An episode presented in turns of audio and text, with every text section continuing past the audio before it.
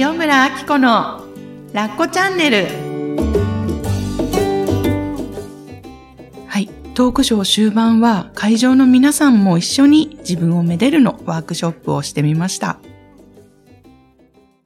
この前ね、あの、ある方とちょっとトークショーをさせていただいたときに、ちょっとこの、そのお話を読んでもいいですか、はい。お願いします。お願いします。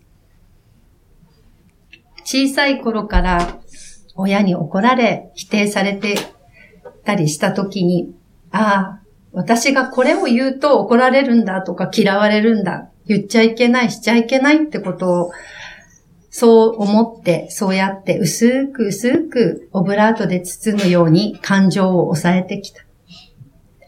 誰もが持っている本来の輝きが見えなくなっています。その輝きがあることさえも気づかない人もほとんどです。みんなみんな素敵で素晴らしい存在。それを一枚ずつ剥がしていくこと。それは自分を褒めること、自分をめでることです。なので、みんな一つずつ自分が今一番頑張ってることを、あの、言っていくワークっていうのをやっていきたいなと思うんですが、自分を、自分が今一番、あ、よくやってるなとか、頑張ってきたなって思うことを、アップさんどうですか？私はうん人間として生活を回していることです。はい。はい。はい、私ね、今、ふって思ったのは自分で生きてることかな。うーんって思いました。私は、私が私で生まれてきて、うん。今こうやってみんなにお会いして、なんかこうやりとりをしてることがすっごい、あの、嬉しいし、頑張ってると思いました。どうですか？なんか体温が高くなったっていうか、うん。なんか本当自分も、まずは、周りや、パートナーや子供じゃなくて、まずは自分のことをいっぱい自分でめでる。日本語って本当美しいなと思っていて、やっぱ自分を褒めてあげるところから全てが始まるのかな、なんて。めでるってめでるいい言葉ですね。素敵じゃないですかハモっちゃった。本当に自分を。めでる。めでるいい言葉。で、まず朝起きた時、すっぴんの自分に、可愛いねって、声をかけてあげるところから朝はまあ一日が始まり、うん。夜も寝る時と、お布団とか、私もやってるんですけど、お風呂の中とかで、今日も頑張ったねーつって、もうほん。と数秒で終わる一言を自分にまずはかけられてないですよ、人って。うん。どっか、ね、お仕事を誰かのため、家族のため、でいっぱいやってるのうに、ん。まずは自分のところから、本当自分をめでうる。ん。めでる。ね。めでる。あ、素敵。なかなかね、やれ、やり慣れていないと、うん鏡に向かって、うん言葉がなんか上滑りしても、うんそれは大丈夫なんですよね。もう、あの、おはようみたいな感じうんに、うん家族におはようとか言うのを、まずその前に目覚めた時に、うん可愛いねって自分に鏡、まず鏡を見て、ちょっと痛い人ですけど、あの、いいんです。人は見れな、見てないし。うんなんかおはようって、今日もよろしくね、可愛いよっていうのをちょっとやってるんですけど、うんうんなんか、じゃあ本当にいっぱい自分をめでてあげようとうんうんうんうん思います。本当ですね。本当になんか私たち多分すごい褒め、いっぱい褒められてきたはずなんですよ。うん多分ね。だけど、大人になってうん、こう気づくとダメ出しの方ばかりうんが多くて、反省とか、うん本当に褒められてないなっていうのが実感してますね。ななんか自分責めは得意じゃないですか、ね本当みんな。にね罪悪感とか。うん。でも本当、まずは自分をね、うん褒めるところからだな、すべての始まりは、と思います。なんかあうの、褒めてらっしゃるからか、肌すごい近毛さん今日会った時にすごいピカピカだなって思ってたんですよ。うんうんだからきっとさ、褒めちぎってんですよ、私。あ、でもそうですよね。自分の言葉って一番自分が聞いてるからね。ちょっとそうしようと思っても、細胞がみずみずしく聞いてうん聞いてうると思う。ん、そっか。ね。それでなんかね、この質問をいただいたものとかを読んでいて、はい。もっと楽しんだら、やっぱり人生いいのかなって全体的に全体、はい、思ですねってうん、うん、うん、うん、うんだから、ねあの、夫婦もうん。子供欲しいって方もね、ううんん。いらしたけど、うんもっとそのジョイがやっぱりそこもうんね、うん。うん。うんうん。そうですね。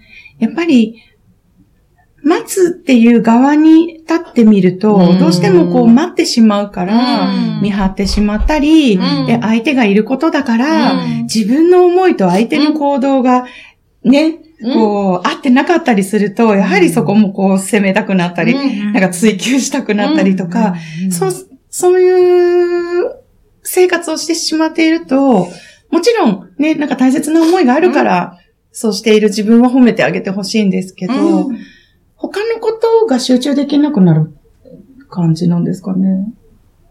エネルギーが持っていかれちゃうのかな。子供のことうんがもうメインに。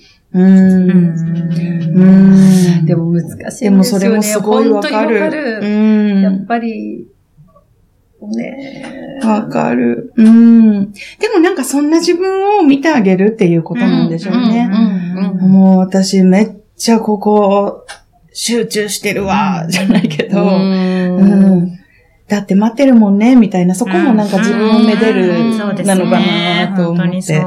ね、なんか排卵の頃に、ね、もう今日チャンスなのに、やっぱ旦那が帰ってこないってなるだけでもいいなっと来るじゃないですか。うん。で、また飲んで帰ってうん。ね、で、すぐ寝ちゃうとかもうん、相手がやっぱりあることなのでうね。ん。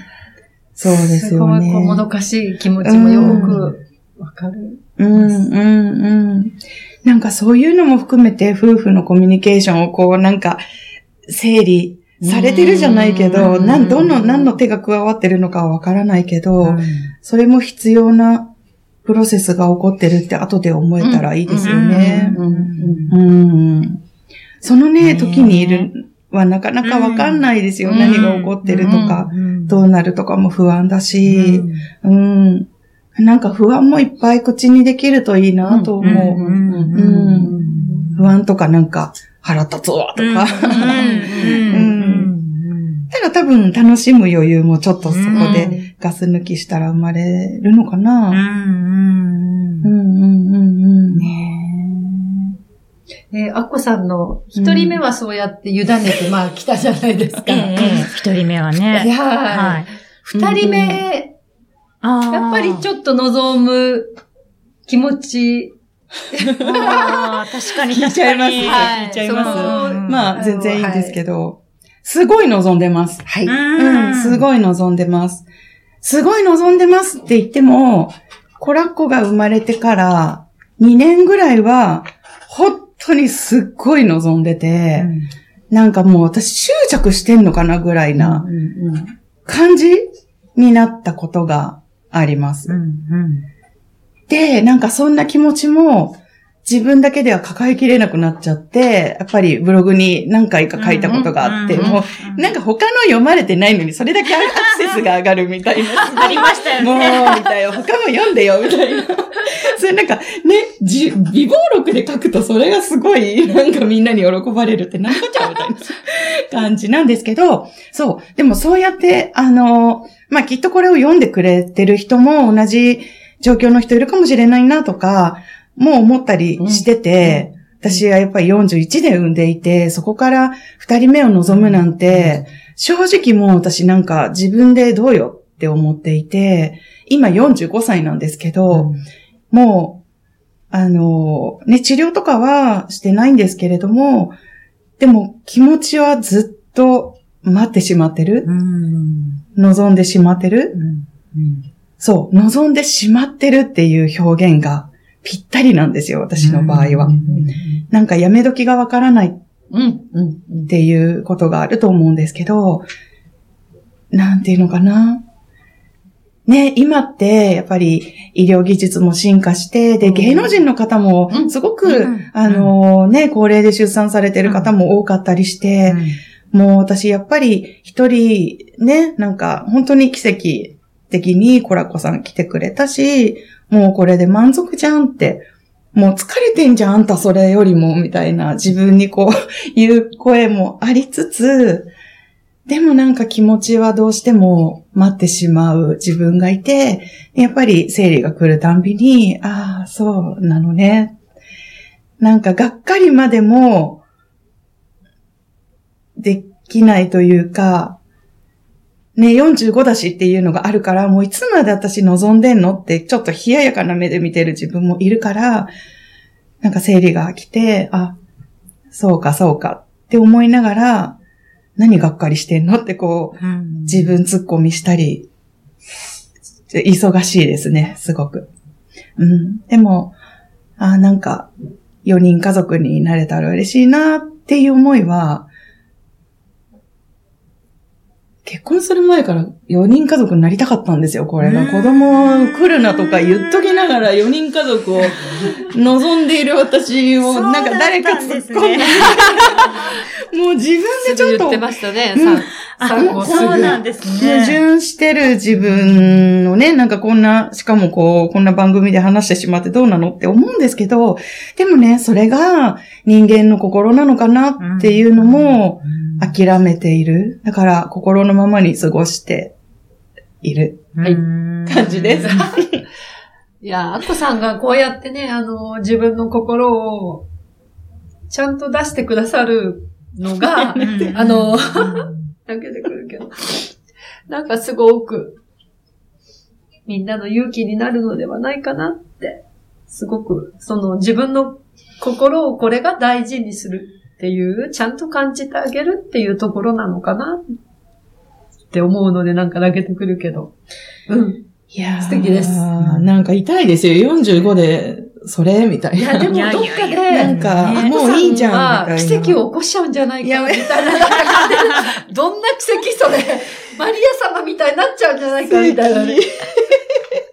奇跡が起こるとしたら、なんか、もうそろそろぎっくり腰55ぐらいで、コラッコ出て一杯で引退みたいな。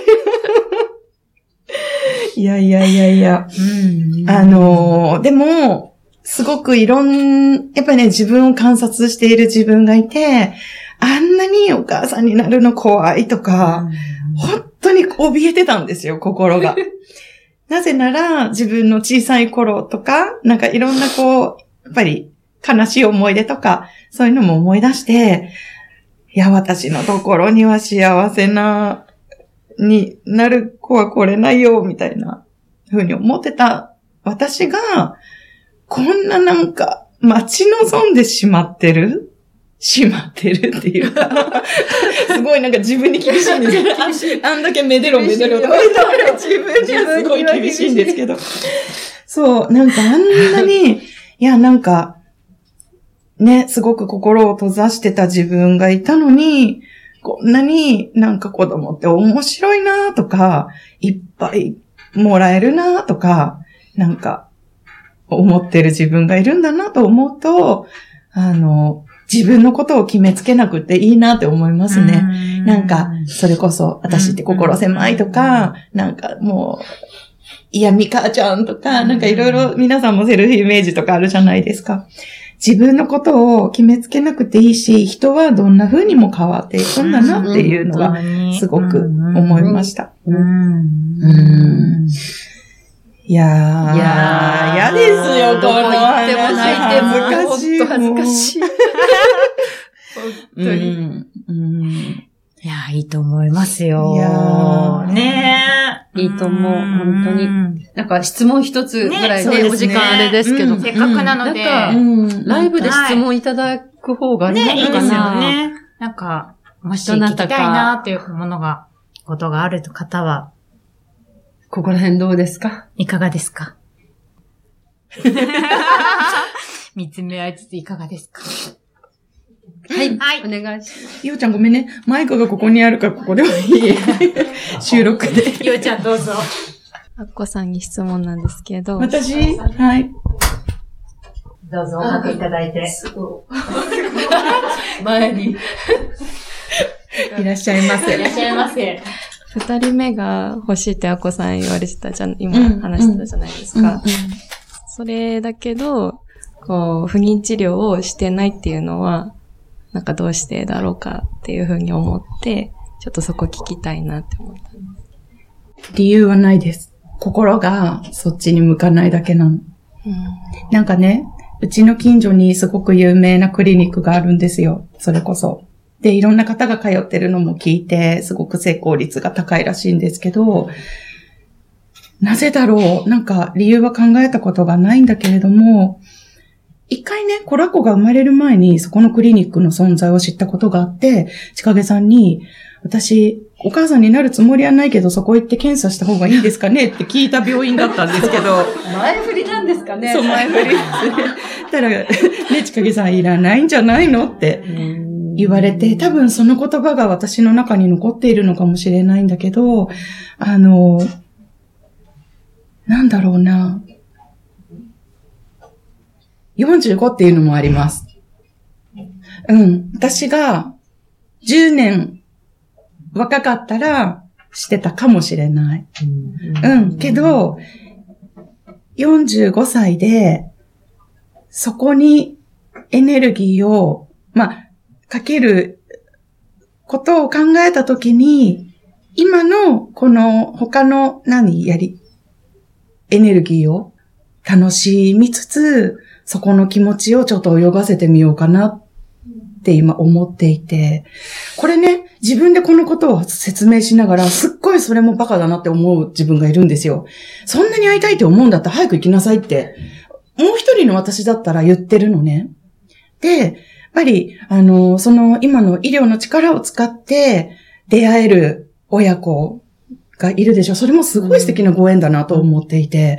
で、そっか、やっぱりそういう道もあるなって、何度もそういうふうに思ったことはあるんだけれども、じゃあ、どうするって旦那さんと話し合った時も、そこは、うちは、しな、しないっていうか、そこまで断言したことはないけれども、うん、そっちはしないかなっていう、なんか自然な流れで。うん、だからね、明確な理由はないの。感覚。うん。ありがとうございます。え聞いてみてどう思ったかうんうん聞いてみたい。聞うんうんうんうん。もしよかったら腑に落ちたというか、うそういう考えだったんだなって。なんあか、普通にちょっと考えてしまうと。どうしても欲しいって思ったら、うん確率がうん高い治療をした方が、うんより早い、まあ可能性が上がっていくので、うん。しした方がいいんじゃないかってうん思ってしまったんですけど、うんまあ私だったらそう思うのかなって思ったんですけど、うんでも、でも、あこさんはそういうふうに気持ちを、うん自分の気持ちとか、旦那さんとの話し合いをこう大切にして、うんそういうふうに思ったんだなっていうふうに、ごめんなさい、うまく言えないんですけど、うんうんまあなんか、すごいなっていうか、うん。うん。なんだろう。うん。そういう意味でやっぱり自分を大切にしてるからこそ、出てくるうんなんかね、自分を大切にしてる自覚は別、実はそんなにないんだけど、でも、なんかね、やっぱりね、自分を突っ込む冷静な声が常にあるから、あバカじゃんって。うん何をそうこの後に及んで言ってんのっていうのは常にあるんだけど、でもその会いたいな、でも、いや、もうさすがに体力無理っしょとか、そういうなんか自分の心の声に今いっぱい喋らせてあげてる時期っていうのかな。なんかバカだよね。いや、そんなことないと思います。なんか意味ないなとかうん思ってるところもある。うんうんうん。ありがとうございます。ありがとうございました。なんかこれ聞いてて大丈夫なのかなって不安になってきた。この私の話。いやいや大丈夫です大丈夫素晴らしいですはい。もう一人ぐらい。ねうん一人くらい。誰か。誰か。はい。はい。じゃあ、こちらへどうぞ。あ、大変かなでも大変かな、大丈夫かなありがとうございました。ありがとうございます。ご めんなさい。うん、ゆっくりでいいよ。いっぱい感じてるんだね。うん、そう、めでるっていう言葉を、うん、ちょうど私も、こう、今日感じてたことで、うん、あの、最近、ちょっと、夫とやりとりの中で、夫はすごい自分のことを、好いてくれてるんだけど、自分の中では、なんでこんな自分がいいんだろうって思ってしまって、それがとっても苦しいんです。相手はすごくめでてくれてるのに、なんで私はこんな風に自分のことを受け入れられないんだろうって思っちゃって。それが最近とっても苦しいんです。そっか。旦那さんの愛を受け止めきれない自分でもいいよ。でね、そのまんまね、愛されてて。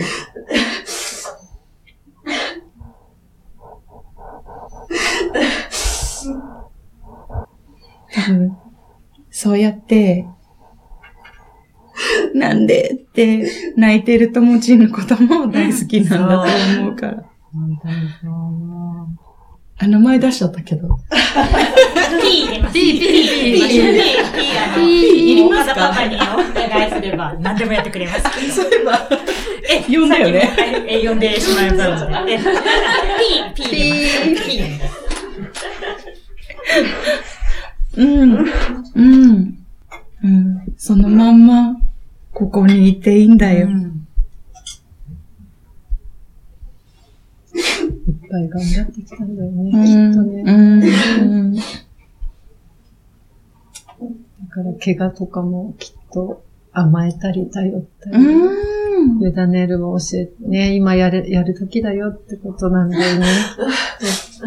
うん。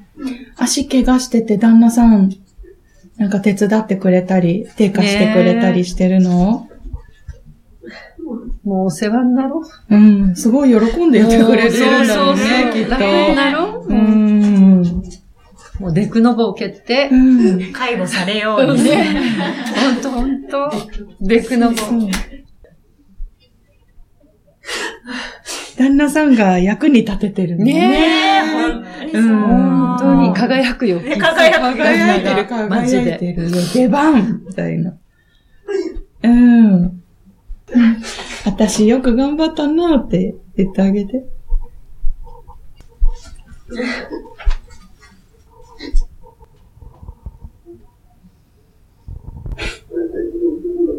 うん。うん。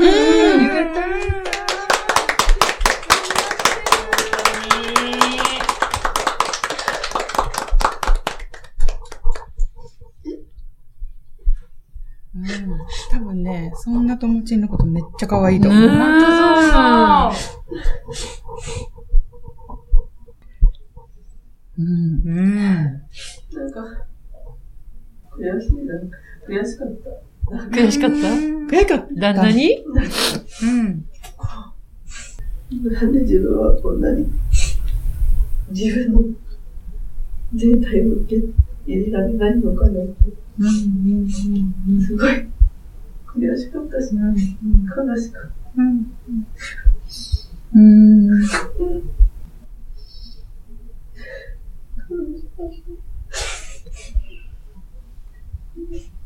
残念だったね。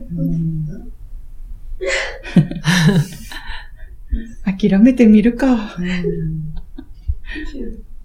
無力な私。うん。諦めよう。諦めよう。諦めよう。さっさと諦めてうんそうそうそう。軽く幸せになっちゃおう。うん、うん。あの、なんか、旦那さんの海に溺れてって。ね。うん。ちょうどいいわーってやんないでもう。ね、足もあれだかそうら。そうそうそうそう。溺れるしかない。足怪我してるから。ちょうどいい、ちょうどいい。泳げない。うんうん、わーって。そしたらね、楽だよ。旦那さんも、あやっと力抜いてくれた。本当に本当。助ける方もさ、相手が力入ってるとさ、救助できないからさ、やめろとか言って、ジタバタ力抜いてポカンって浮かんでもらった方が、ね、レスキューしやすい。安いしやすい。ね、剣道やってるぐらいだから自分にも厳しく、みたいなそうね。だよ。負けてはならぬ、うみたいん。な。もう精神そんな、もうこれ以上磨かなくて大丈夫。令和になりましたから。そう、令和。令和、昭和から、平成終わりましたよね。令和はゆるく。うんうん。ね。ありがとう、ここまで来てくれて。あ本当よく来たね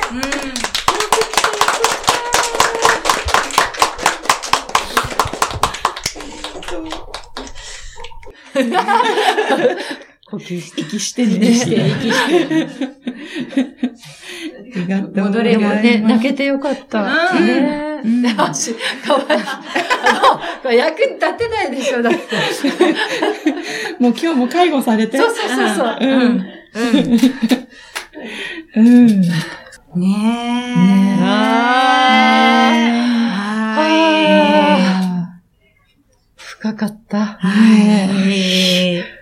ちょっとスポーツ、泳いだぐらいの、泳いだ後的な。私たちも泳いだななんかちょっと泳いだ的な。ですか？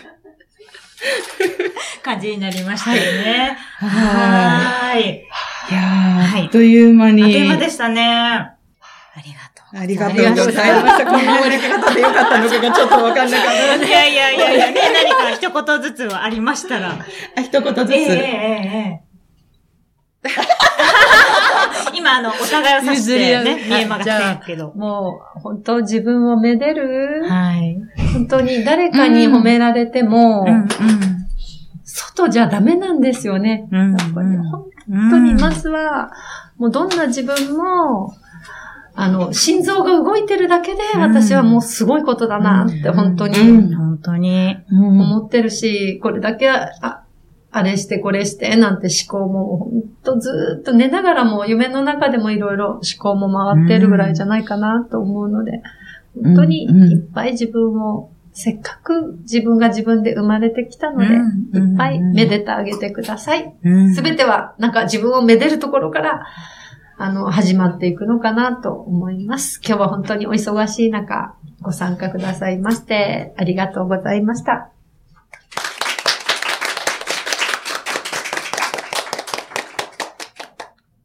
はい。皆さん今日本当にありがとうございました。本当に、あの、目に見える結果を追い求めがちなんですけれども、やっぱりこのテーマを通して一番大切にしてほしいことは、目に見えない感覚、自分の奥にある宝物を、まずは自分が一番大切にすること。まあ、ちかげさんがおっしゃってたことと被るかもしれないんですけど、やっぱりここの自分関係ができてきて、うん本当に誰かにつながるとか、うん。誰かと関わっていくっていうことにつながるのかなと思うのでう、んうん。あの、外側だけではやっぱり幸せになれなくて、うん自分との絆をうん。一番しっかり自分が結んであげることっうんていうのが、どんな結果に転んでも結局幸せに楽しんでいけるのかなって感じてます。うんなのでね、このまた引き続きこの本音、本質の部分を自分が感じながらうん大切にして、めでてうんいきうんいていただきたいなと思います。一緒にね。うんはい、今日は本当にありがとうございましりがとうございた。ました。最後のカズちゃん。はい。2時間ご一緒していただきましてありがとうございました。なんか私もずっと愛されたい、愛されたいと思ってきたこと部分もすごいあるんですけど、うん人はね、なんか最終的には自分とつながると、本当自分の愛を誰かに出したいんだなってすごい思うんですよね。与えたいって思う？で、そこまでのパワーがないから愛してほしいって思うけど、うんうん愛されたいって思うけど、もう自分とつながると出すしかもうなくて、うん。で、その対象がやっぱり女性の場合はいっぱいある。うん。それがなんか幸せだなって今日の話を聞きながら、うんなんかすごい思って出した時にさらに自分の幸せが循環していくっていうのは私はすごく感じている。まあ、おせっかい体質っていうのもね、今日はあるんですけど、なんかそうそうそうそう、おせっかいしたいタイプなので。いつも動いてるそうそうそう。でも、なんか自分を犠牲にしてまでおせっかいするんじゃなくて、自分が自分と繋がってる時のおせっかいって、もう全然苦にもならないし、自分のエネルギーにこう湧いてくるんですよね。うんうんそう、だから、なんか、やっぱり外側よりも、まず内側で繋がるって本当に大事なことだなと、今日のメデル、うん聞かせていただいて、うん本当思いました。ありがとうございました。とうございました。はい。ということで、本当に、ラッコチャンネルの公開収録、はいね、初めての試みに、はいこんなにたくさん皆さん、はいお時間割いていただいて、うん本当にありがとうございました。ここに来た自分自身に、んうん。拍手もね、一緒にしていただけたらはい嬉しいなと思います。